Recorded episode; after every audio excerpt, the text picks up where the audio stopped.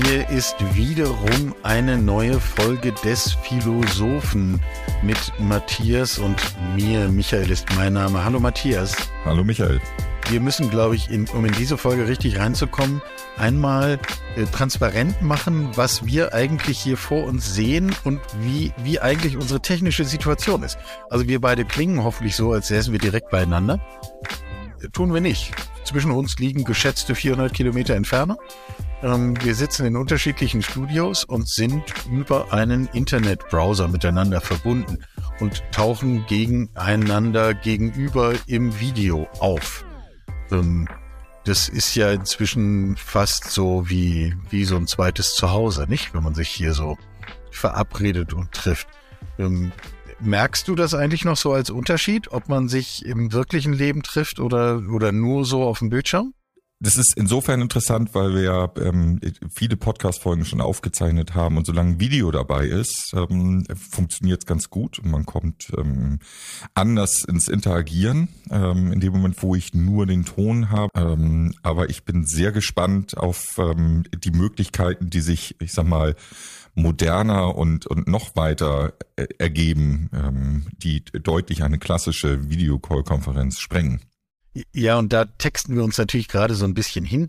Ähm, damit werden wir uns jetzt in dieser Folge beschäftigen und müssen aber erstmal unseren Gast begrüßen, denn seine Anwesenheit ehrt uns wie in jeder Folge, aber in dieser Folge ist es Mark, Mark Klein, Chief Digital Officer, Ergo und verschiedene weitere Funktionen im Ergo-Konzern. Ich hoffe, ich habe es die unwichtigste gegriffen.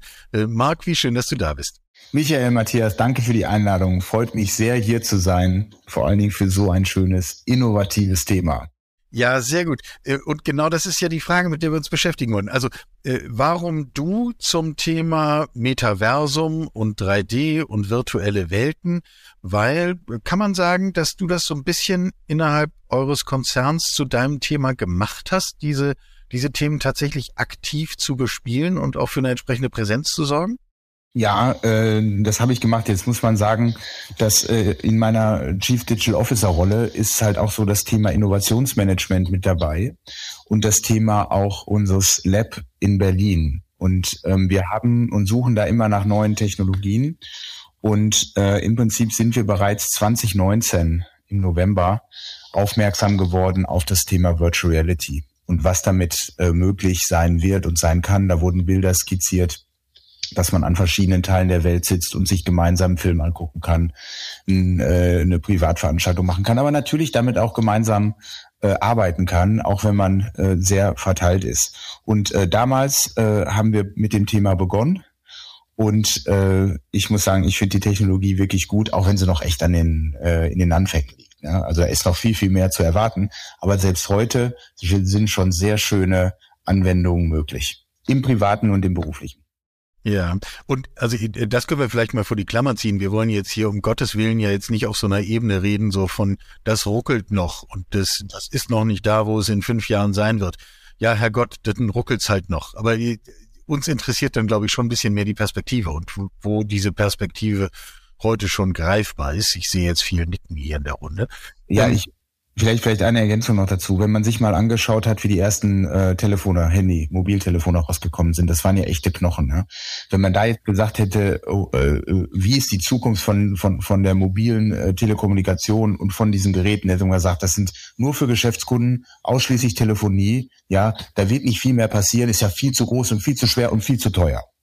Und äh, wenn wir sehen, wo wir heute sind, dass äh, der durchschnittliche Mensch sein Smartphone 110 10 Mal am Tag entsperrt und wie sehr das so in den Kern gerutscht ist, da kann man sich vorstellen, was da auch bei Virtual Reality oder Metaverse noch, noch vor uns liegt. Ne? Und deshalb ist das genau richtig, sich nicht im Klein-Klein zu verlieren, sondern das langfristige Bild zu sehen.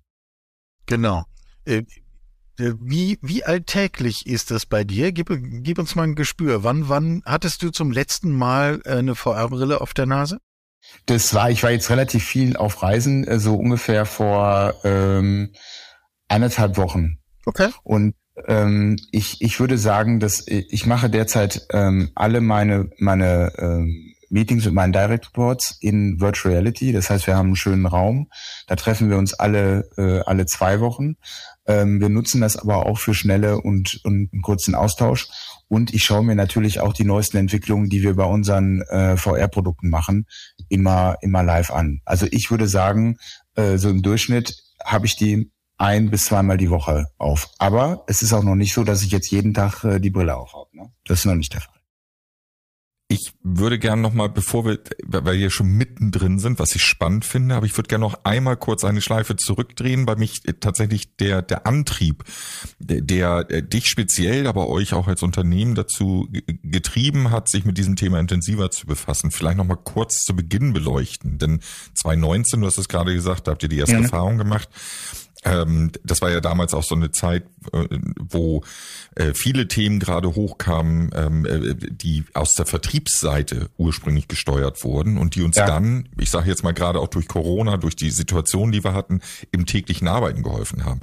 Ähm, was war was war euer Antrieb und bevor wir so in die in die Inhalte gehen, wo es euch wirklich hilft, ähm, wo, wo siehst du die, die Schwerpunkte im Moment auch ähm, der, der Treiber, die da sind, nicht nur bei euch, sondern im Markt? Also was, was treibt ja. diese Technologie? Also ähm, vielleicht was war, es, es war schon damals ein, ein Treiber, äh, als ich das, äh, das Video von dem Mark Zuckerberg äh, gesehen habe, wo er auf die Bühne gekommen ist und gesagt hat, das ist unsere Vision der Zukunft, äh, das ist die Brille dazu, schaut euch das an. Ähm, ich habe mir das YouTube-Video angeguckt, bin am nächsten Tag äh, in äh, den Mediamarkt gefahren, habe mir eine Brille geholt, habe die aufgesetzt, habe mir das angeguckt ähm, und was ich dann immer mache, ich äh, setze die meinen Kindern auf mhm. und guck nach, wie reagieren die dauern. Ja? Und äh, die waren total geflasht. Ähm, und das waren damals äh, Bilder, wo wir gesagt haben, eine, eine, eine Stadttour durch äh, Paris. Wir sind dann einmal nach London mit einer 360-Grad-Kamera. Ähm, und äh, man hat da die ersten Spiele machen können. Und ich habe gesehen, wie intuitiv meine Kinder das aufnehmen ähm, und, und wie viel Spaß das denen macht. Und ich selber muss sagen, für mich war das damals so, was, was mich begeistert hat. Ähm, wir haben dann relativ schnell so Räume bereitgestellt im Sinne von Meetingräumen mit verschiedenen Softwareanbietern. Und äh, ich war in einem Raum drin, der, der schwebt im Weltall und guckte auf die Erde. Und da war mir klar, in, in so einem Raum würde ich gern ein Meeting machen. Und äh, wenn, wenn das schon geht, das müssen wir uns angucken. Und äh, dann, dann haben wir äh, gestartet und es war relativ schnell klar, dass wir gesehen haben, ähm, das Thema gemeinsam zusammenarbeiten ist ein Thema ähm, das dann durch Corona nochmal beschleunigt wurde. Ähm, wir haben gesehen, dass das Thema äh, Weiterbildung ein ganz klarer Weg nach vorne ist. Und wir hatten relativ schnell auch Anfragen bei uns aus dem Vertrieb, aus von einer Agentur aus äh, Bremen, die auch gesagt hat, ich möchte dort erste Erfahrungen sammeln, kann ich mitmachen und, und so arbeiten wir auch als, als, als, als Ergo da, finde ich, schön durchlässig. Also wenn jemand kommt und sagt, ich möchte mitmachen, dann nehmen wir den auch mit rein. Und, und das ganze Thema äh, Beratung und Verkauf äh, ist für uns auch ein Thema. Ähm, das sehen wir so als, als drei große, äh, äh, große Use Cases. Wir haben jetzt noch, und da muss man gucken, ähm, da gibt's ja immer so Arme, die rauszweigen. Wir setzen das jetzt gerade, haben wir einen Piloten gestartet für das Thema äh, Entspannung. Also wenn äh, Kolleginnen oder Kollegen gestresst sind an Orten, kann man äh, sich gezielt einen, einen Raum buchen und die Brille aufsetzen und dort wirklich für 20 Minuten relaxen, runterkommen. Und da ist schon unsere Erwartungshaltung, dass das auch die Stresslevel senkt. Da haben wir jetzt auch einen Piloten gestartet, also das ganze Thema Wellbeing und äh, ähm, dort was machen, ist schon echt eine Chance. Und so werden sich noch viele einzelne äh, Sonder-Use-Cases rausschälen und die werden wir, werden wir uns äh, auch anschauen, aber die großen sind Meetings, Trainings und Vertriebskanalnutzung. Ähm, das, was du zu Anfang gesagt hast, Entspannung lasse ich jetzt mal außen vor, das ja. hat nochmal eine andere Wirkung, aber ähm, wo, wo siehst du denn äh, oder was hat dich damals so geflasht, außer dem visuellen Effekt, der da ist, im Mehrwert zu dem, was wir zum Beispiel jetzt machen. Klassischen einer Videokonferenz, gemeinsam irgendwo sitzen, ähm, beraten. Ähm, wo, wo, wo hast du auf, auf Anhieb den Mehrwert gesehen, der sich jetzt ja auch deutlich an, an vielen Stellen zeigt? Ja, ähm, das war damals, ähm, also ähm, mich hat mich hat das Bild und da, das kam wirklich aus dem Privaten ich kann an verschiedenen Orten sein, aber etwas gemeinsam erleben. Das hat mich für, als, als Privatmensch Marklein total ange, äh, angesprochen, weil ich Freunde habe, die wirklich verteilt sind, zum Teil auch in Frankreich leben, äh, im Ausland äh, leben. Und mir war klar, das ist eine Möglichkeit, mit Menschen in Kontakt zu, zu, zu sein und zu bleiben. Und zwar mehr zu tun, als nur eine Videokonferenz zu machen. Weil ich finde, eine Videokonferenz hat halt immer was Transaktionales. Man kommt kurz zusammen, aber das werden keine langen Gespräche und das werden auch keine gemeinsamen Erlebnisse. Ja, mhm. ähm, und äh, das hat mich damals als Privatmensch äh, angesprochen. Als äh, äh, richtig so die die Geschäftsseite habe ich erfahren, als wir die ersten großen Räume gebaut haben. Und wir haben gesagt, komm, wir, wir wollen mal zeigen, wie kann man eine kleine Konferenz abhalten und haben einen Raum äh, gebaut. Und auf einmal sind sind wir dort zu viert reingegangen. Davon waren zwei in Düsseldorf, es war jemand in Berlin und jemand in Nürnberg. Und in kürzester Zeit hat sich das so angefühlt, als sind wir alle zusammen da. Aber wirklich physisch da, ohne zu reisen. Nicht eine transaktionaler Austausch von Informationen, den wir in der Videokonferenz machen, sondern wirklich, ach hallo. Und das fühlte sich an als, oh, haben uns hier getroffen, ist das schön. Und dann war jemand dabei, das war nämlich eigentlich gar nicht zu viert verabredet, sondern zu dritt, der hat da gerade noch was gemacht in dem Raum. Und der war dann auch mit dabei. Das heißt, auch dieses so mal schnell oder kurz treffen oder per Zufall treffen, ist, wenn man es gut baut und gut macht, möglich. Und das sind ja die Sachen, nach denen wir suchen, dass wir ähm, schon das Thema Reisen runterziehen. Aber derzeit spüren wir noch, wir brauchen den persönlichen Austausch. Und Virtual Reality kommt dem schon sehr nah. Ja, und ich, wir können auch nachher noch in die Tiefe gehen. Äh, es ist ein Unterschied, ob Sie heute ein Teams-Meeting mit einer Gruppe von Menschen machen oder sich gemeinsam in Virtual Reality treffen. Die Erfahrung, der Austausch und die Tiefe ist eine andere. Und was man auch sagen muss, die Technik wird immer besser. Das heißt, man erkennt jetzt Mimik, man, man sieht den Mund. Wir haben gestartet damals 2020, das erste Bereichsleiter-Meeting. Da hatten wir noch Mikros vor dem Mund, da man den Mund nicht simulieren konnte. Die Augen waren mit Sonnenbrillen verdeckt. Es war schon, die, die, die, die Avatare waren in der Hälfte nur sichtbar. Und das war 2020, eines der ersten Meetings noch vor Corona. Heute haben wir Beine, sitzen auf der man sieht die Augen, man sieht die Mimik, man sieht genau, wo jemand hinguckt. Man sieht auch genau, ob der aufpasst oder nicht. Und ich kann Ihnen sagen, da hat keiner ein Smartphone in der Hand. Das geht nicht. Ablenkung null. Der Traum jedes Sitzungsmoderators, würde genau, ich. Genau, ja, und es, es, also vielleicht wird es auch irgendwann, man kann ja jetzt diese Mixed Realities machen, da wird es ja auch hingehen. Und wahrscheinlich wird man sich das auch einspielen lassen können, wenn man das will, ja. Da wird noch viel gehen. Wir sind ja, wie gesagt, gerade am Anfang. Aber derzeit ist es noch so, dass die Menschen sehr fokussiert sind. Ich habe nach äh, im Jahr 22, Anfang 22, so nach zwei Jahren Nutzung, habe ich die Frage gestellt, wollen wir weitermachen oder nicht? Weil die Technologie auch wirklich äh, anstrengend ist. Ne? Das, äh, die Meetings sind schon intensiv und äh, äh, das war wirklich einstimmig, ja, wir möchten das weitermachen. Und wir hatten Herausforderungen mit der Hardware und wir hatten Herausforderungen mit Upgrades und und und nach einer Stunde ist das anstrengend. Aber was alle gesagt haben, wir sind hier, wir sind an verschiedenen Orten, aber wir haben das Gefühl, wir machen zusammen ein physisches Meeting. Mhm. Und ja, ich sehe die Pointe. Ich sehe auch, das ist ja fast wie so ein Suchtfaktor, ne? wie du darüber sprichst. Das ist fast so, das zieht einen dann dahin, nicht? Ähm, mal ganz praktisch. Du sagst, du triffst dich mit all deinen Direct Reports in, in solchen Räumen. Wie sehen die dann aus? Sehen die dann, sind die dann im Büro nachempfunden oder ist das dann dieses Weltraumbüro oder, also ich denke, das Potenzial müsste doch eigentlich darin liegen, eben nicht die Räume nachzubauen, die wir physisch sowieso schon haben. Genau. Ähm, wir haben auch, also was wir gemacht haben, wir haben eine große Präsenz für uns als Ergo äh, im Virtual Reality geschaffen, ähm, mit einer großen Bühne, wo wir ähm, auch Vorträge halten können und Podiumsdiskussionen machen können und haben dann einen Bereich, den, äh, wo wir gesagt haben, das ist unser Meetingbereich. Der ist deutlich größer als das, was wir hier in Räume haben. Äh, wir haben bewusst gewählt, dass wir Frei, Freiraum haben und uns auch Freiraum lassen. Äh, wir haben dort äh, nicht den klassischen Monitor, sondern eine riesen Leinwand, äh, auf der die Präsentationen äh, abgebildet sind. Äh, und wir haben eine schönes, schönes U-Form. Aber was stimmt, es ist noch, es ist größer, es ist schöner, aber es ist noch sehr traditionell. Und wir müssen auch noch mehr ausprobieren, weil ich glaube, und das ist ja das Schöne in äh, Virtual Reality, wir können ja die Räume unseren Anforderungen entsprechend gestalten und ausbauen.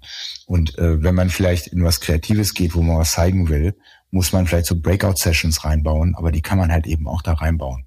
Zurzeit äh, präsentieren wir noch klassische PowerPoint-Präsentationen, aber wir wollen da auch, und das ist klare äh, für dieses Jahr auch angesagt, wir wollen neue Formate auch ausprobieren, um zu gucken, wie es besser geht. Die Größe der Räume werden wahrscheinlich bleiben, weil die sind wirklich schön. Also ich fühle mich da, ich fühle mich da, es ist einfach herrlich, ja. Man hat unheimlich viel Platz, man kommt rein, man kann sich umgucken. Das war zum Beispiel für das Thema Vertriebsberatung, haben auch mal so einen großen Raum genommen, das war nicht förderlich. Weil da war der Kunde beim Raum, aber nicht bei dem, bei dem Berater. Da hat sich gezeigt, eher kleiner und eher eine wirkliche 1 zu 1 Situation abbilden, wo man zusammen am Tisch sitzt, viel, viel besser und dann gemeinsam auf eine, auf eine, äh, äh, auch auf eine Diskussionsgrundlage schaut. Da war die Größe hinderlich. Bei dem Thema Meetings bei uns ist das wirklich schön. Und äh, ja.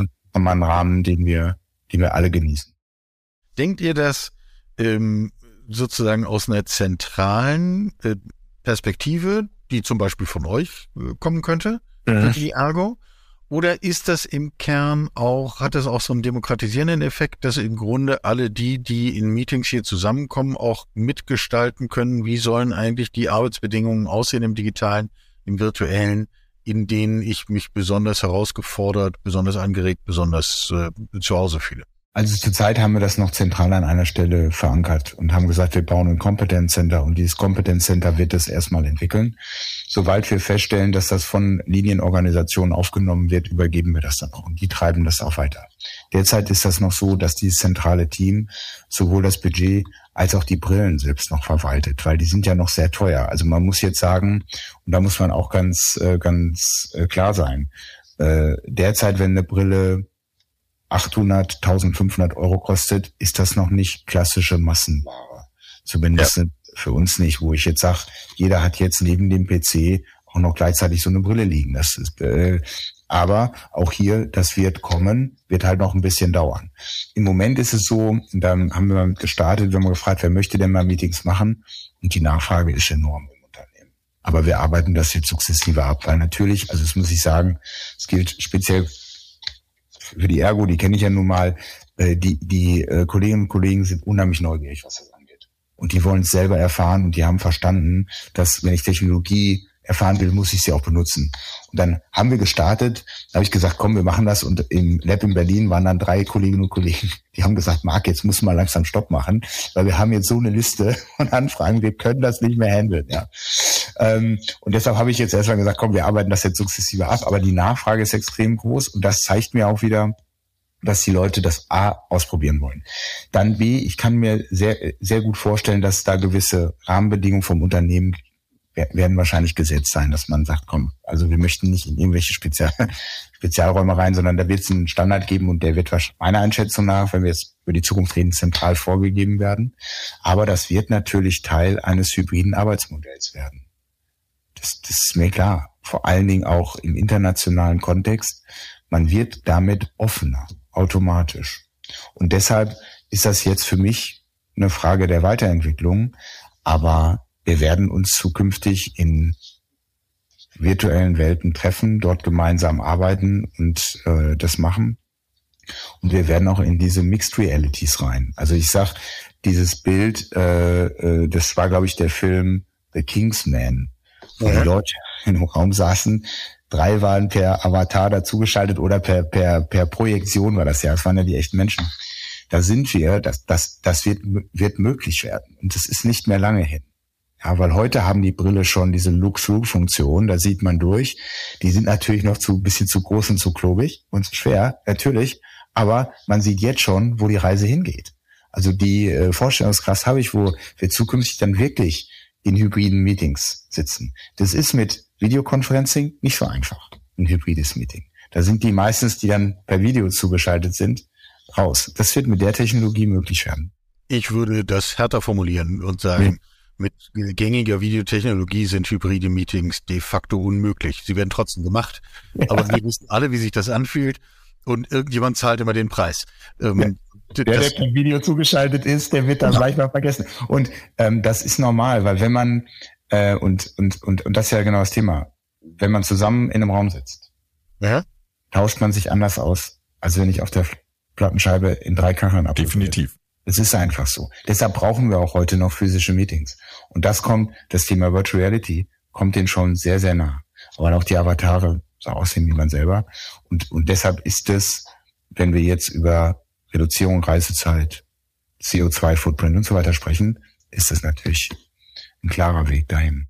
Ja, äh, du hast die Avatare gerade angesprochen. Ähm, wie groß ist die gelebte Kreativität, die sich über die Avatare auch nochmal auf eine ganz andere Art und Weise auszudrücken? Ähm, derzeit im Business-Kontext, wie wir das benutzen, ist die nicht da, sondern die Avatare sehen, sehen mir relativ ähnlich, ja. Ähm, man hat dann die freie Wahl des Shirts oder der Krawatte. Wir haben auch den Fall, dass gesagt wird, eine Krawatte ist Pflicht. Ohne Krawatte geht mein Avatar nicht raus. Finde ich auch okay. Ja, kann jeder selber beschreiben. Aber die sind sehr nah dran. Ähm, ich glaube aber, äh, für, ähm, da, da wird es auch, da wird zwei Richtungen geben. Ich glaube, dass viele ähm, Menschen in Zukunft das auch nehmen werden, um sich, um sich selber zu verwirklichen. Ich glaube, dass der Avatar ein, ein wirklich wichtiges Medium ist und ähm, wenn wir jetzt ja auch nicht nur über Virtual Reality, sondern auch Metaverse sprechen, wo nachher Welten verbunden sind, wo ich zwischen Welten äh, ähm, durchgehen kann, wo ich mir meine meine eigenen Skins ja äh, anlege, wo ich mir äh, Anziehsachen hole, das ist schon äh, ganz klar da. Da werden sich Menschen verwirklichen und sich so darstellen, wie sie gesehen werden wollen. Und das ist auch eine, eine, schöne Möglichkeit. Wir müssen natürlich auf der anderen Seite das Thema Privatsphäre und, und echte äh, äh, Authentifizierung und so weiter sicherstellen. Aber auch da werden wir Technologien finden, ja, als jetzt die, die klassische Wallet, ja, die dann wirklich ein eindeutig einmal zugeordnet ist und dann kann, kann, kann ich nachweisen, dass ich der bin, der ich bin, ja. Es gibt ja jetzt schon die, die ersten ähm, Versuche über das Thema Iris-Erkennung, die ja genauso wie der Fingerprint ist. Wenn ich jetzt so eine Brille auf habe, natürlich geht das. Ist das ist für mich ohne Frage. Da wird, da wird die, die Iris identifiziert, dann wird gesagt, natürlich, das ist, das ist keine Authentifizierung, das ist eine Identifizierung. Ich weiß, dass das der Markt klein ist. Dann kann ich mir einen Avatar dazu bauen, wie ich den gerne hätte. Oder wahrscheinlich werde ich sogar eine Bandbreite von Avataren haben. Ja, von Samstagabend bis Montagmorgen, ja, wird's alles geben. Und ich kann das auch einstellen und mir aussuchen. Und ähm, aber trotzdem, da ist halt, und da sieht man die die die Technologisierung, äh, die wird da weitergehen. Ich bin, ich bin jetzt schon fasziniert und du kennst mich völlig, weil ähm, zum einen merkt man, wie du für dieses Thema lebst. Ich will gar ja. nicht sagen brennst, sondern wirklich lebst auf allen Ebenen.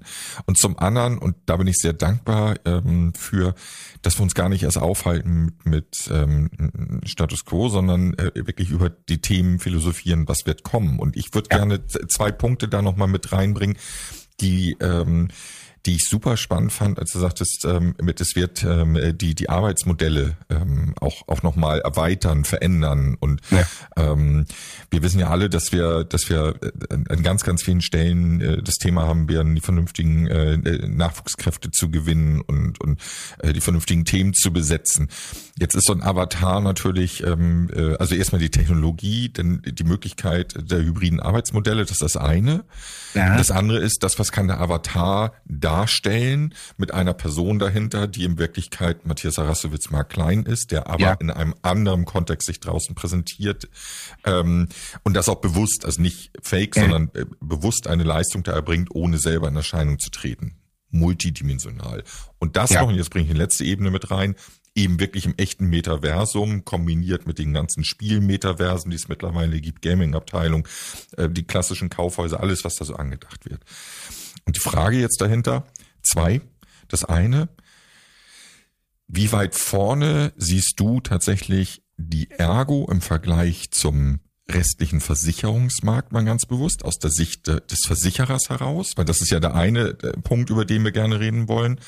Und das andere, wie weit vorne siehst du uns ähm, als Gesellschaft? Weil ich glaube, dieses Thema ist digital ganz weit vorne. Das haben wir in der Vergangenheit immer aus dem Kontext, sind die Chinesen vorne, die Amis sind wir's. Wie, wie wird sich das entwickeln? Sind wir State of the Art? Hängen wir hinterher? Müssten wir mehr tun? Ist es ein gesellschaftliches Thema? Das ist so vielschichtig und spannend. Ja, also ähm, ähm, vielleicht vielleicht nehme ich den den ersten Mal äh, starte ich mit der mit der Gesellschaft.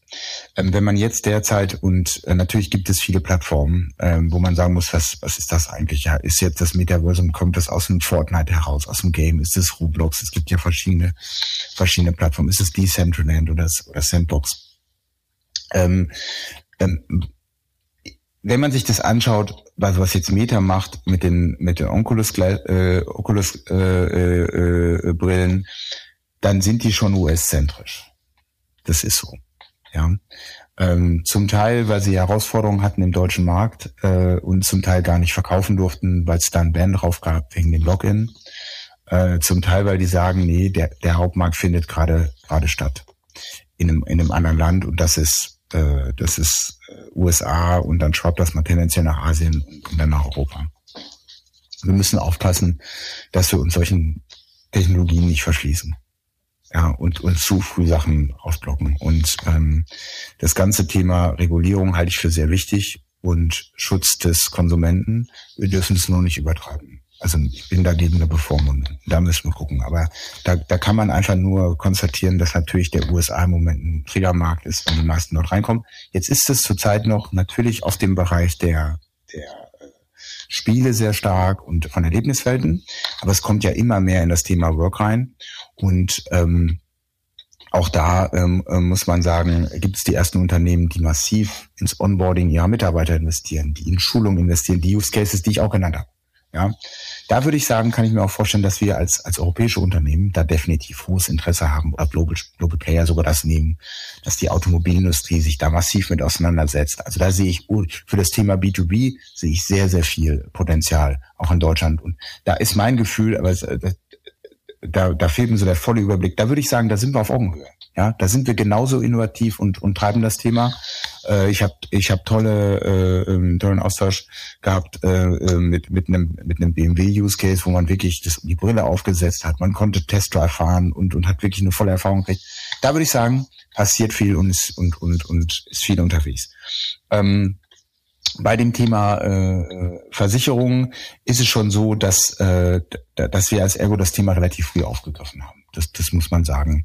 Und das auch getrieben haben, ähm, weil natürlich da immer die Frage ist, wie ist denn der Payoff wirklich und bringt es wirklich? Und wir haben jetzt so die ersten Use Cases, wo man wirklich sieht, nee, das bringt was, das macht Sinn und das ist wirklich gut. Und ähm, mir ist auch wichtig, dass ich äh, andere Kolleginnen und Kollegen aus der Versicherungsbranche bewege, kriege da auch mitzumachen. Bei mir liegt da auch die Branche äh, am Herzen und äh, wir sehen, dass gerade das Thema Training für alle Versicherer relevant ist. Wir haben da einen unheimlich hohen NPS-Score und äh, immer, wenn ich da äh, meinen Vortrag halten darf, sage ich auch immer, bitte ausprobieren, bitte machen, ähm, weil Technologie erschließt sich nicht über PowerPoint. Und man muss nachher ausprobieren und machen und die negativen wie die positiven Erfahrungen sammeln. Das ist nicht alles positiv, ne? Das ist nicht alles toll und es funktioniert auch nicht alles. Das ist aber gar nicht schlimm. Man muss es auch mal ausprobieren. Und es gibt immer so die, der Wunsch, dieser, diese Abkürzung zu nehmen. Das heißt also, wenn ich jetzt gesehen habe, das funktioniert super, ja, dann springe ich natürlich drauf und mache das. Sie müssen durch Lernzyklen durch, wenn, äh, du musst durch Lernzyklen durch, das wisst ihr, äh, das kann man nicht verkürzen. Und wenn dann jemand zwei, drei Lernzyklen vorne ist, das holt man so schnell nicht mehr wieder auf. Und deshalb ist mein Petitum eigentlich für uns äh, Gesamtheitsindustrie ausprobieren, starten. Ich sehe auch schon erste Umsetzungen auch. Da sieht man schön, äh, wo die Leute auch mit, mit aufgesetzten Brillen aktiv sind. Mich freut das. Wir als Ergo geben natürlich da auch weiter Gas, weil ich bin überzeugt, wir sehen das auch jetzt schon, ne? dass die Use Cases wirklich was bringen und das sinnvoll ist und, und das echt Freude macht. Also das ist so ein kleiner Windfall Profit hier von diesem Podcast, weiß ich jetzt schon. Den Satz Technologie erschließt sich nicht über PowerPoint. Den, äh, den schreibe ich mir ganz groß irgendwo hin. Ich würde das sogar nochmal erweitern. Erschließt sich eigentlich irgendwas über PowerPoint. Und das will ich jetzt nochmal eine weitere ähm, Ausgabe dieses Podcasts, die wir dann vielleicht irgendwann machen können. Vielleicht, Marc, hast du dazu auch Lust. Ähm, die, ich finde es unmittelbar einleuchtend. Du hast beschrieben, wie das Möglichkeiten für Zusammenarbeit ja. schafft, die ohne äh, Begegnung im virtuellen Raum nicht so gegeben wären. Ich finde unmittelbar einleuchtend Entspannungssessions, müssen wir gar nicht drüber reden. Äh, auch Training sehen wir ja in vielen, auch im Industriebereich, nicht? Also bis hin zur, was weiß ich, zum, zur Reparatur irgendeines spezialisierten Motors irgendwo in den Weiten Brasiliens. Das ist halt mit VR-Brillen kein Problem, einfach das aus der Zentrale in Stuttgart zu, äh, zu monitoren und zu begleiten. Ähm, völlig neue Möglichkeiten. Der äh, Bereich, über den ich jetzt gerne noch ein bisschen nachdenken wollen würde, ist der Kontakt mit Kundinnen und Kunden. Ja. Ähm, weil ja da dann auch nochmal andere Maßstäbe gelten. Also da, äh, da fließen ja die Welten ineinander. Ja. Wenn ich Kunden will, die ich dort treffen will, dann sind die auch ohnehin in diesen Welten unterwegs. Dann sind, dann haben die Avatare, die sehen eben gar nicht nach Versicherung aus. Sie sind auch gewohnt, sich ganz anders zu bewegen, ganz interagieren. Ähm, ist das überhaupt anschlussfähig oder baut man sich dann letzten Endes, und das, ich meine, das ist völlig wertfrei die Frage, ja. oder baut man sich dann nicht als, als Konzern wie so seine eigene Welt, die intern funktioniert, aber schwer zu den anderen Welten verknüpfbar ist? Also erstmal, äh, ich bin davon überzeugt, man muss seine eigene Welt haben, um was darzustellen, aber man muss offen sein, in die anderen Welten reinzugehen, um dort mit präsent zu sein und um Menschen für das Unternehmen für die Produkte, aber auch für den, für den Purpose, für die Grundidee des Unternehmens zu begeistern. Ja. Und der ist ja bei Versicherungen sehr starker, ja. Wir wollen ja Menschen abwehren, ja. Der, das ist ein sehr soziales Produkt. Ähm, was die Frage ist, welchen Mehrwert bietet die Technologie, um Menschen davon zu überzeugen, dass eine Versicherung ein cooles Produkt ist, was man unbedingt haben sollte, weil es einen schützt, weil es Sachen schützt, die einem wichtig sind, äh, weil es einem wirklich äh, Absicherung und ein gutes Gewissen und ein gutes Gefühl gibt. Und ähm, da muss man sehr, sehr viel ausprobieren. Ich, da, da mag jeder eine andere Hypothese haben. Für mich ist es so, ähm, also wir, wir sind natürlich auch dran und gucken uns genau das an und werden da auch äh, Sachen ausprobieren und Menschen Dinge erleben lassen. Ich, ich glaube fest daran, dass man in Welten reingehen kann, und einfach zeigen kann, warum ein Versicherungsprodukt so wichtig ist. Was kann passieren? Wie kann das aussehen? Weil sie müssen es ja anders machen. Es ist, es, wenn ich jetzt nur mir vorstelle, da sitzt jetzt ein Avatar, der sieht genauso aus, äh, wie als, als wenn ich als, als äh, Agentur vor ihm sitzen würde. Das kann man machen, aber das ist ja nicht das, wo ich die Technologie wirklich nutze sondern. Das war genau der Kern meiner Frage. Genau. Und, und ich muss mehr machen. Es ist immer so die Frage, was ist der zusätzliche Kontext, den ich über diese Technologie kriege, die, die das Ganze zu einer besseren Beratung macht. Und das ist, dass ich in der Situation sein kann, wo sich der Wert von äh, einem Versicherungsprodukt erschließt. Sei es jetzt, man schaut sich eine Hochwassersituation an und sagt, was ist denn alles? Was kann da passieren? Warum ist denn das so wichtig? Man zeigt mal, was passiert, wenn da irgendwo im Keller eine Leitung leckt und gar nicht viel raus ist. Aber es ist alles nass und man sieht die Kartons und sieht die stehen und sagt pass mal auf, das ist ja alles drin. Und das ist alles geschützt.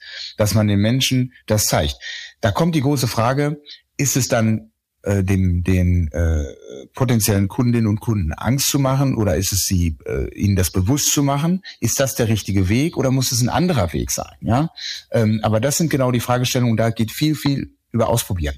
Ich, de ich denke im Moment ist, ist meine, meine Starthypothese, wir müssen die Menschen in eine Umgebung bringen, die mit dem Versicherungsprodukt assoziiert werden kann, also wenn ich reise, sollte ich da sagen, wohin reist du? Und dann sollte man die Reiseumgebung zeigen, finde ich. Und dann halt eben auf der Skipiste stehen um über eine Absicherung zu, zu sprechen und nicht in einem Büro an einem Schreibtisch. Ne? Und ähm, dann sollte man hier raus. Also da können wir uns wahrscheinlich relativ schnell genau, genau. Und dann sollte man halt auch seinen Avatar verändern können und der sollte sich anpassen und dann halt im Schneeoverall da stehen und sagen, komm, ich kann das. Also trotzdem sind da echte Menschen hinter. Ja, davon ja. bin ich fundamental überzeugt. Das ist dann der der äh, Kollege oder die Kollegin aus der Agentur, die dann halt als Avatar vor einem steht und sagt so und jetzt kann ich mal beraten, guck mal, was hier alles passieren könnte und vor allen Dingen ein Produkt einfach zu erklären. Das und das und das und das ist drin. So wie wenn Sie ein 3D-Modell von einem Motor, wenn ihr ein 3D-Modell von einem Motor habt und dann sagt, so und so sieht er aus, muss man halt auch ein Versicherungsprodukt visualisieren. Ja, mit Sachen, was ist drin, was ist nicht drin. Ja, und wie kann man das machen? Gibt ja immer das äh, Beispiel für die, für die Hausratversicherung. Was ist denn alles abgesichert? Ja, nimm dein Haus, stell es auf den Kopf und alles, was rausfällt, ist abgesichert. Und das kann man in Virtual Reality zeigen und sagen, so, Bob, mhm. und dann fällt das raus. Und dann kann ich mir sagen, was ist denn bei dir noch drin? Sollen wir mal in dein Haus gehen?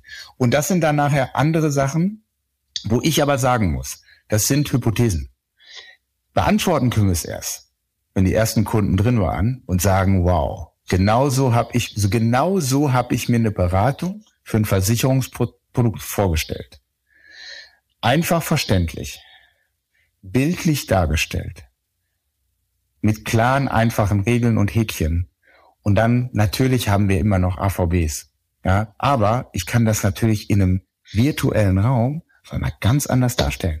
Und das müssen wir erkunden und erfahren. Und da muss der Kunde auch noch sagen, finde ich gut. Und das ist wichtig, weil deshalb ist es so ein bisschen meine Hypothese und ich bin immer davon überzeugt, am Ende muss der Kunde sagen, das gefällt mir, das will ich. Das, das Zweite ist natürlich, äh, ich bin überzeugt, wir kommen in andere Kundengruppen rein. Also derzeit sind das schon äh, ähm, noch andere Kundengruppen, die wir damit äh, erschließen können und äh, die sich für das Thema öffnen, auch wenn ich glaube, äh, dass über die Zeit wird das, wird das ein Massenphänomen werden. Ja. Gerade jetzt äh, haben wir natürlich Zugang auch äh, zu jüngeren, technikaffinen äh, äh, potenziellen Kunden. Kunden ist eine schöne Kundengruppe. Vielleicht kriegen wir die auch überzeugt. Versicherung ist ein tolles Produkt. Dürfte jedenfalls tendenziell noch nicht überversichert sein, diese Kundengruppe. Insofern der Traum jedes Vertrieblers. Ja, ja. Ähm, ich würde das gerne noch einen weiterdrehen. Ja. Weil äh, das eine, also wir reden ja ohnehin schon über große Schritte und wir reden über die Lernprozesse. Das meinen wir ja alles ganz ernst. Man muss das ausprobieren. Wir wissen es noch nicht. Also probieren wir es aus. Genau. Ähm, bislang haben wir gesprochen sozusagen über andere Wege zu interagieren, über, aber im Kern Versicherungsprodukte, die noch unverändert sind. Ja. Ähm, und ich stelle mir schon die Frage, äh, ist das nicht ein Weg, noch mehr über Kunden zu lernen, also denen nicht nur Sachen zu erklären, sondern über Kunden zu lernen, auf das das wiederum in neuartige, anders zugeschnittene, anders gestaltete Versicherungsprodukte einfließen kann. Also geht der Weg nicht auch so rum? Ähm, also was, was, was ich schon erwarten würde, ist, dass äh, in dem Moment, wo äh, äh, dass das Metaverse breiter wird und eine breitere äh, Kundschaft äh, sich erschließt, werden wir über die Absicherung virtueller Güter sprechen. Ähm, das kann nachher über die Krypto-Wallet sein, natürlich, äh, was wir aber heute schon haben. Aber auch kann ich meine Skins, kann ich meine gekauften Produkte, kann ich meine NFTs äh, absichern bei dir und kann ich äh, da was, äh, da was machen. Und man muss natürlich gucken, wie einfach und schnell kann man dann spezifisch, wenn man, wenn man mehr erfährt, nochmal personalisiertere Produkte zuschneiden. Das ist, eine, würde ich sagen, eine, eine generelle Herausforderung. Möglicherweise kriege ich mehr raus und kann das dann noch besser machen. Da wird man aber gucken, ähm, wie sich da der Markt entwickelt. Was meiner Einschätzung nach der nächste Schritt ist, bevor wir in das personalisierte, sehr individuelle gehen, ist es das Thema, dass wir auch die Produkte und NFTs, die ein äh, Kunde in äh, Virtual Reality hat und mit sich trägt, dass wir die absichern und sagen, die hast du ja auch versichert, ähnlich wie wenn ich mir einen Schuh kaufe, den habe ich physisch an, den habe ich dann eben auch für mich im Metaversum, um äh, das weiter zu zeigen und, und zu machen, dann sollten die auch absicherbar sein. Ja, Menschen geben ja auch wirklich viel Geld dafür aus und das ist ja dann auch ganz echtes Geld. Also ja, 100 Prozent, das sind doch echte Dollars. Ja, ja, ja absolut, ja. absolut. Ähm, wie sehr diskutiert ihr eine mögliche Abhängigkeit von den Technologiekonzernen, die diese virtuellen Welten bereitstellen? Das diskutieren wir, das, äh, also ich glaube, dass man die Diskussion ähm, vielleicht auf einer, auf einer, auf einer politischen Ebene führen kann. Wir, wir führen die derzeit nicht. Also wir sind da, da, da gehört auch hin, logisch. Also wir, wir sind derzeit äh, so, dass wir technologisch agnostisch sind. Aha. Schauen uns aber auch alles an. Also wir würden uns auch nicht jetzt äh, auf eine Gruppe und einen Use Case festlegen. Ähm, und äh, wir sind wir, wir sind da offen und wollen das auch bleiben. Und würden aber nicht sagen, also wenn man ähm, wenn man über das Metaversum da nachdenkt, ist die Grundhypothese heute. Und ich hoffe, dass sie sich auch so umsetzt, dass es da nicht einen Besitzer gibt. Auch wenn natürlich viele Tech-Firmen, die haben ihre Sicht drauf. Ne? Ein Meta interpretiert Metaversum anders als ein Fortnite äh, macht. Äh, ähm, Und deshalb hat da jeder seine Vision, wie sich das Metaverse entwickelt. Weil wenn das Metaverse sich so entwickelt, dass Interoperabilität sichergestellt ist, dass ich dazwischen mich hin und her bewegen kann, dass es technologieagnostisch ist, dass, äh, dass ich wirklich immersiv dort äh, sein kann, dann äh, wird es so, wird, sollte es nicht, und ich gehe davon aus, wird es auch nicht einen Besitzer des Metaversums geben. Ähm, und da muss man gucken, wie die Entwicklung sich nach vorne ist. Es ist aber wirklich ähm, allein schon von dem Grundgedanken dieser Interoperabilität und dass ich durchgehen kann, muss es einen gewissen Standard geben und dann wird es viele Spieler geben und nicht nur einen, der es äh, nachher besetzt. Weil sonst ja. wäre das zu mächtig. Aber das, da muss man gucken, äh, man kennt ja den Film Get Ready Player One, ja, da hat es ja einer geschafft. Ob das so ist, ich habe große Hoffnung, weil es viele Spieler gibt. Es gibt auch viele kleine Spieler, viele Startups, die eigene Sachen entwickeln und machen. Die, die Spieleindustrie geht rein, aber auch die Productivity-Industrie mit einem Microsoft und mit äh, Meta geht da sehr stark rein. Amazon schaut sich das an. Da sind so viele unterwegs, dass ich sage, ich hoffe, dass wir da einen Standard kriegen und dann sind wir der Nutzer, um unseren Kunden eine bessere Custom Experience zu geben. Das wäre da schon der Anspruch. Das ist, ähm, ich war vergangene Woche äh, bei, bei uns im Headquarter in, in Tel Aviv. Ähm, wir sitzen in Hollande, das israelische Silicon Valley, wie man so schön sagt. Und wir haben unter anderem Sehr auch mit einem Startup und äh, ist, ist super. Also ich bin gerne da.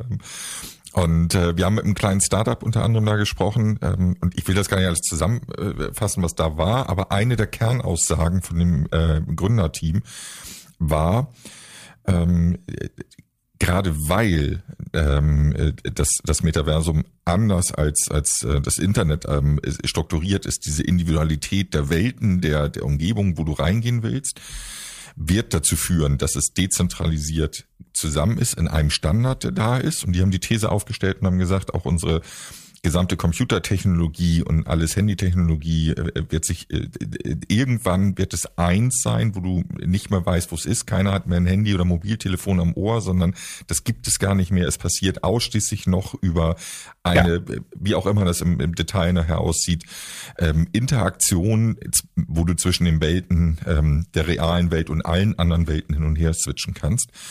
Und die These war, wir sind in zehn Jahren so weit, dass wir damit anfangen, ähm, die, die, dass das in den Standard der Normalität reingeht und das wird nochmal alles ähm, überdauern. Und ich fand das sehr beeindruckend und finde das hervorragend, dass du jetzt im Prinzip genau in dieselbe Richtung ähm, gehst. Ähm, und da angeschlossen die Frage, weil du sagst, ihr habt ein Startup-Zentrum ähm, und eine Zusammenarbeit in Berlin, aber ähm, ich, ich sehe äh, Tel Aviv, die, die Base ist dir nicht fremd. Ja. Wie weit seid ihr international vernetzt, um, um Eindrücke aus anderen Bereichen ähm, ebenfalls mit einfließen zu lassen in eure Planung? Also wir, wir, wir machen das ganze Thema Startup Scouting. Das nehmen wir sehr ernst, haben eine eigene Abteilung äh, bei der ähm, im Innovationsmanagement bei mir, ähm, arbeiten sehr eng zusammen mit der Münchner Rück und haben uns das auch ein bisschen äh, aufgeteilt. Also äh, wir sind in, äh, in Israel, in Tel Aviv äh, aktiv, äh, scouten dort. Wir sind in Berlin, wir sind in München, wir sind im äh, Silicon Valley. Wir schauen in Paris gerade rein. Wir haben in London reingeschaut, immer wo die, äh, wo die neuesten Trends sind. Wir evaluieren gerade, dass wir uns auch China angucken müssen, weil da extrem viel passiert. Ähm, auch das Thema Indien äh, sind wir gerade technologisch unterwegs. Da muss man muss man reingucken, ja. Ähm, und da würde ich schon sagen, unser Anspruch wäre es, an den Kernzentren mit dabei zu sein und das zu verfolgen. Und ähm, wir schauen uns dann wirklich auch äh, nach gewissen Themen an und äh, das Thema Metaverse und VR gehört immer mit dazu. Was passiert hier gerade? welche Startup gibt's, gibt's, äh, gibt es dort? Was ist deren deren These darüber, wie sie es entwickeln und wie können wir diese Technologie für uns nutz, nutzbar machen. Und ähm, wir, wir arbeiten auch sehr, also als, als Ergo sind wir da sehr offen äh, für die Zusammenarbeit mit jungen Unternehmen. Ich, ich halte das auch für sehr wichtig. Und wir, wir, wir arbeiten aktuell mit über 70 Startup-Companies zusammen und bringen deren Innovationskraft bei uns rein. Nicht immer klappt das, aber häufig klappt es wirklich gut. Viel besser, als ich gedacht habe. Und entwickelt sich dann auch wirklich zu einer schönen Partnerschaft. Ich würde ja immer sagen, wenn es immer klappen würde, dann hättet ihr zu wenig versucht, aber das ist jetzt nur eine unbedeutende Bemerkung von der Seite. Völlig, Michael, ich kann dir nur zumuten. Ja. Wenn, wenn man, wenn, wenn da nicht, was nicht funktioniert, dann habe ich nicht, nicht genug gewagt. Das ist völlig richtig. Matthias hat eben die Unterscheidung getroffen als du über diese, diese Gründe aus Israel sprachst und sagst, also die Verknüpfung zwischen der realen Welt und dann weiteren Welten. Ähm, ich würde den Begriff gerne nochmal aufnehmen, weil ich, glaube, wir werden dann irgendwann über diesen Begriff der Realität anders nachdenken.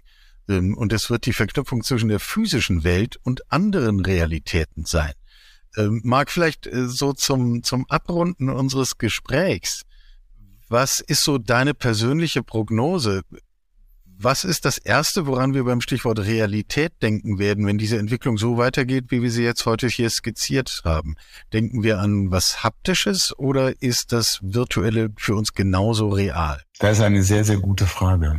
Also ich würde sagen, ähm, dass das schon auch zu einer Verschiebung von der Definition Realität kommen kann. Weil warum sollte ich jetzt meine mein Auftreten mit Freunden, die verteilt sind auf der Welt, in einer Bar, in einem virtuellen Raum, warum sollte ich das nicht als meine aktuelle Realität empfinden? Ne? Weil Realität, wenn ich die nur definieren würde als etwas Haptisches, was ich anfassen kann und was real da ist, oder wenn ich sage, die Realität ist die Diskussion, die ich dort mit meinen Freunden führe, das ist die Realität, in der ich gerade bin da kurz eingehakt, Marc, weil ich glaube, äh, was sehr spannend war, jetzt greife ich das doch nochmal auf, was uns dieses israelische Gründerteam gesagt hat. Die forschen unter anderem ähm, äh, äh, im Thema äh, neuronale äh, Wahrnehmung, also nicht neuronale Netze des Gehirns, sondern Wahrnehmung. Und deren These ist, wenn wir technologisch in ein paar Jahren so weit sind, dass die Brillen und, und alles uns in eine, eine Welt bringen, die so klar und so transparent ist, dann setzt sowas ein, ähm, das war der Vergleich wie Phantomschmerz. Also Nein. Phantomwahrnehmung, Phantomrealität. Das heißt, du läufst im Regen aus der Bar mit deinen Freunden nach Hause, bist aber in der virtuellen Welt, hast aber das Gefühl, das Wasser platschert auf deiner Haut. Und ja. diese These, diese Annahme, dass wir irgendwann dahin kommen, dass dass das physische Gefühl da ist, obwohl es gar nicht da ist. Das, das wäre der letzte Schluss. Also dann ja. hast du die Welten vereint. Und, und da muss man sagen, dann ändert sich das Gefühl für Realität. Aber ich würde jetzt nehme, also ich, ich muss sagen, ich kann mir auch sehr, sehr gut vorstellen, dass ja. das so kommt und so funktioniert. Und dann, dann, dann hat man wieder auch neue Möglichkeiten. Ja? Weil natürlich, äh, wir haben es ja schon gesagt, ich kann verschiedene Avatare in verschiedenen Umgebungen haben. Ich, kann mich dementsprechend ausleben, anders ausleben. Das muss alles unter, unter äh, klaren Regeln auch gelten, die genauso wie die technologischen Regeln muss es auch ethische Regeln geben. Es muss auch Gesetze geben, was darf ich, was darf ich nicht und so weiter. Also das muss auch definitiv erarbeitet und festgelegt werden. Wahrscheinlich nicht mehr länderspezifisch, sondern auch spezifisch oder Sachen, in denen man ist. Aber selbst vorher schon ist ja schon die Frage, was ist denn dann die Realität? Ne? Wenn ich mit Freunden zusammen in der virtuellen, in einem virtuellen Raum bin, ich habe eine super Zeit, ist das dann, das ist ja real. Es ist jetzt nicht physisch, haptisch real, aber es ist ja da, weil wir zusammen stehen und was Tolles erlebt haben und die Erinnerung bleibt und der Austausch bleibt. Und deshalb ist das, Michael, ich finde es eine super Frage. Es wird sich über die Zeit entwickeln. Das Thema Realitätsbegriff wird dann mit Sicherheit ja gepasst Ja, und äh, so aus der Zukunftsforschung kommen, sind wir ja gewohnt, in unterschiedlichen Zukünften zu denken und gar nicht sozusagen erste vorab abzuschneiden, sondern zu sagen, also das ist ein möglicher Weg, wie wir uns Zukunft vorstellen können. Und spätestens dann, äh, da schließt sich dann der Kreis unseres Gesprächs, dann zahlt es sich eben aus, bei Zeiten schon mal eine Menge von solchen Brillen auf der Nase gehabt zu haben und äh, die ersten Lernschritte gemacht zu haben, äh, um dann eben nicht nur abzuwarten, was machen die anderen, sondern tatsächlich womöglich auch noch selber verantwortlich gestalten zu können. Und darum muss es uns ja am Schluss gehen. 100 Prozent. Ähm, also, wer diese Brille noch nicht aufhatte, weiß wahrscheinlich jetzt, was zu tun ist. Ähm, wer das Glück hat, bei der Ergo zu arbeiten, weiß, wo er sie anrufen muss, um daran teilnehmen zu können. Ähm, alle anderen müssen andere Wege finden. Wege gibt es.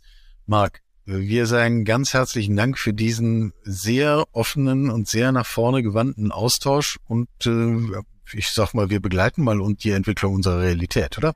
Auf jeden Fall. Michael, Matthias, danke für die Einladung. Hat sehr viel Spaß gemacht. Alles, alles Gute euch. Herzlichen Dank. Danke.